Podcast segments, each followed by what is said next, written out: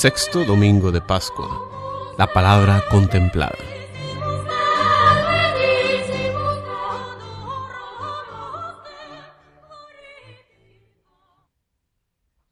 Lectura del libro de los Hechos de los Apóstoles.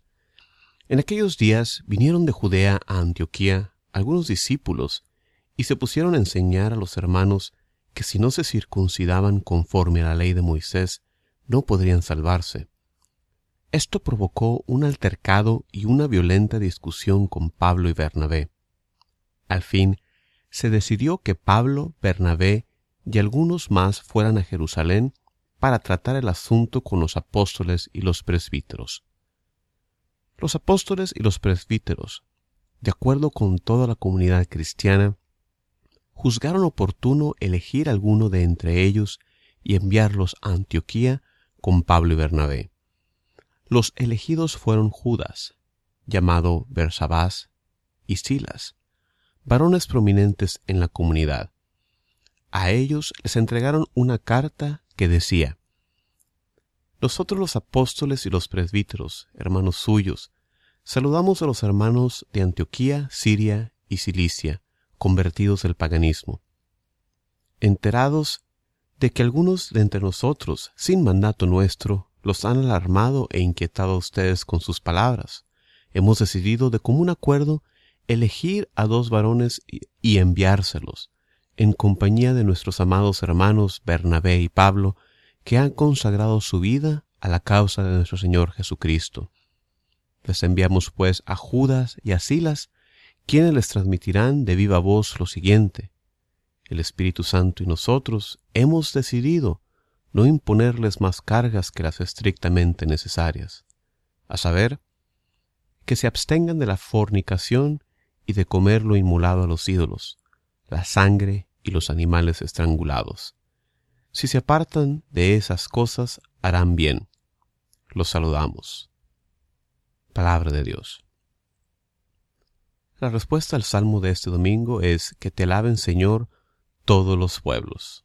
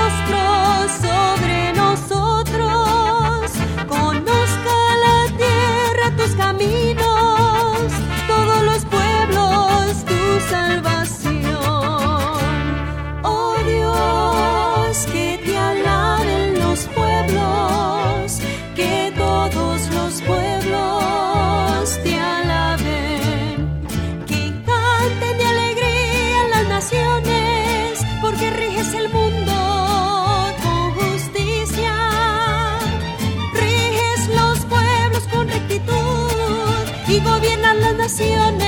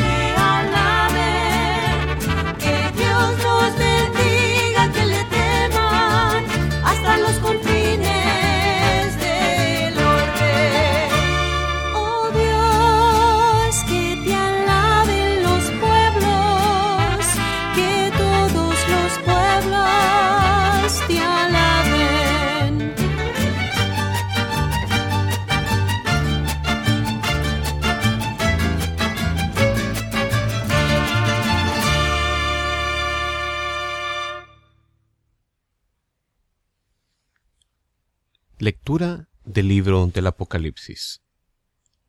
Un ángel me transportó en espíritu a una montaña elevada y me mostró a Jerusalén, la ciudad santa, que descendía del cielo, resplandeciente con la gloria de Dios. Su fulgor era semejante al de una piedra preciosa, como el de un diamante cristalino. Tenía una muralla ancha y elevada, con doce puertas monumentales, y sobre ellas doce ángeles y doce nombres escritos, los nombres de las doce tribus de Israel. Tres de estas puertas daban al oriente, tres al norte, tres al sur y tres al poniente. La muralla descansaba sobre doce cimientos, en los que estaban escritos los doce nombres de los apóstoles del Cordero. No vi ningún templo en la ciudad, porque el Señor Dios Todopoderoso y el Cordero son el templo. No necesita la luz del sol o de la luna, porque la gloria de Dios la ilumina y el Cordero es su lumbrera. Palabra de Dios. Proclamación del Santo Evangelio según San Juan. En aquel tiempo Jesús dijo a sus discípulos, El que me ama, cumplirá mi palabra, y mi Padre lo amará, y vendremos a Él y haremos en Él nuestra morada. El que no me ama no cumplirá mis palabras. La palabra que están oyendo no es mía, sino del Padre que me envió. Les he hablado de esto ahora que estoy con ustedes, pero el Paráclito, el Espíritu Santo, que mi Padre les enviará en mi nombre, les enseñará todas las cosas y les recordará todo cuanto yo les he dicho. La paz les dejo, mi paz les doy. No se las doy como las da el mundo. No pierdan la paz ni se acobarden. Me han oído decir, me voy, pero volveré a su lado. Si me amaran, se alegrarían de que me vaya al Padre, porque el Padre es más que yo. Se los he dicho ahora, antes de que suceda, para que cuando suceda, crean. Palabra de Dios.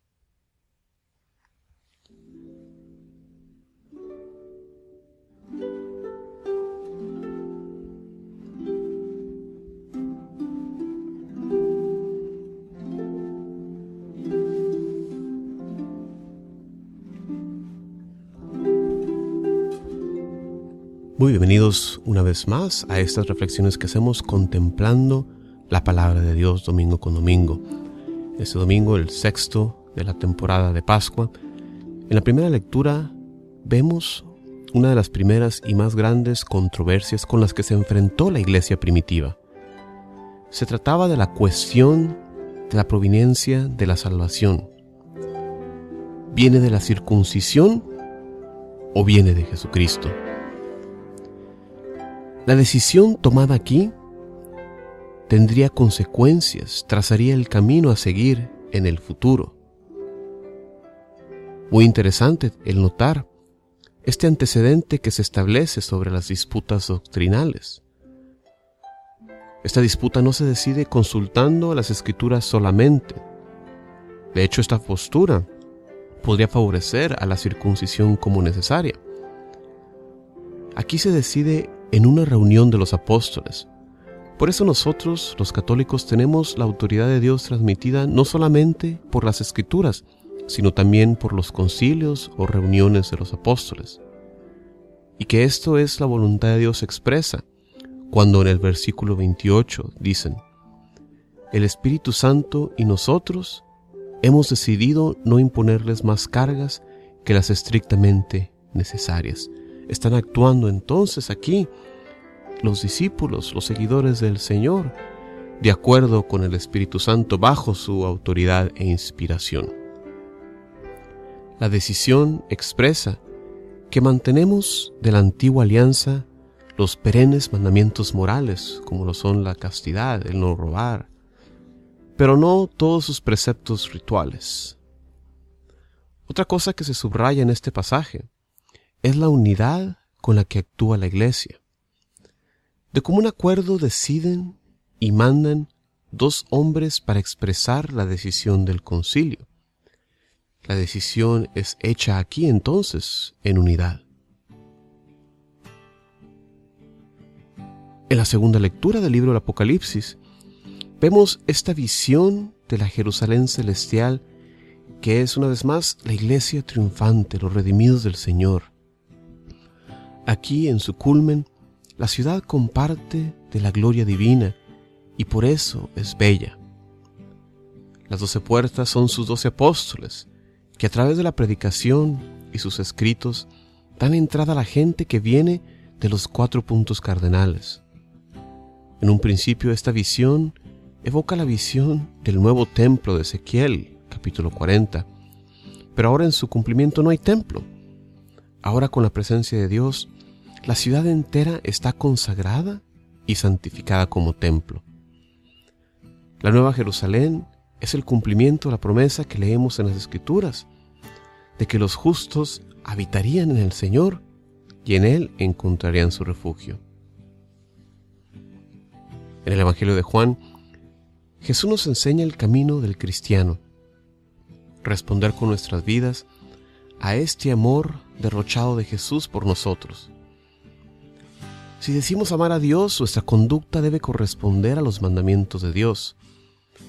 También vemos aquí la promesa que se ve cumplida en la segunda lectura. Los que hemos respondido en fe al llamado de Dios y le amamos guardando su palabra, Dios vivirá en nosotros y nosotros en Él. Ese es el llamado del cristiano, ser otros Cristos para los demás, proclamando la buena nueva de la salvación. Para poder realizar esto, somos reforzados con el Espíritu Santo, que aquí Jesús nos recuerda será enviado por el Padre. Esto lo recordamos en la fiesta de Pentecostés, así como también de manera personal con el sacramento de la confirmación que hemos recibido. Antes de ir al Padre, Jesús nos deja su paz, una paz que no es meramente la paz como la entiende el mundo, sino una paz que viene de vivir en presencia de Dios, reconciliado con Él y con los hombres. En este pasaje oímos a Jesús decir que el Padre es más grande que Él. En la antigüedad, herejes se valían de este pasaje como una herramienta para denigrar la divinidad de nuestro Señor Jesús. Hay que entender que aquí Jesús se refiere a su humanidad. Como hombre, en su resurrección y ascensión al cielo, Él es exaltado a la derecha del Padre. Hermanos y hermanas, en este sexto domingo de Pascua, pongamos nuestra fe en Jesús. En los primeros años de la iglesia, había algunos que querían regresar a la circuncisión, y hoy en día hay unos que también quieren abandonar a Cristo y a su iglesia. Nosotros no podemos separarnos de la iglesia, la Jerusalén celestial, construida con la base sólida de los apóstoles. Pidámosle a Dios el don de amarle más profundamente para que al fin de los tiempos nos unamos a los redimidos, teniendo a Dios como nuestra morada, nuestro lugar de descanso. Como siempre, les damos una invitación a visitar nuestro sitio de internet jcmoreno.net para más recursos para la evangelización.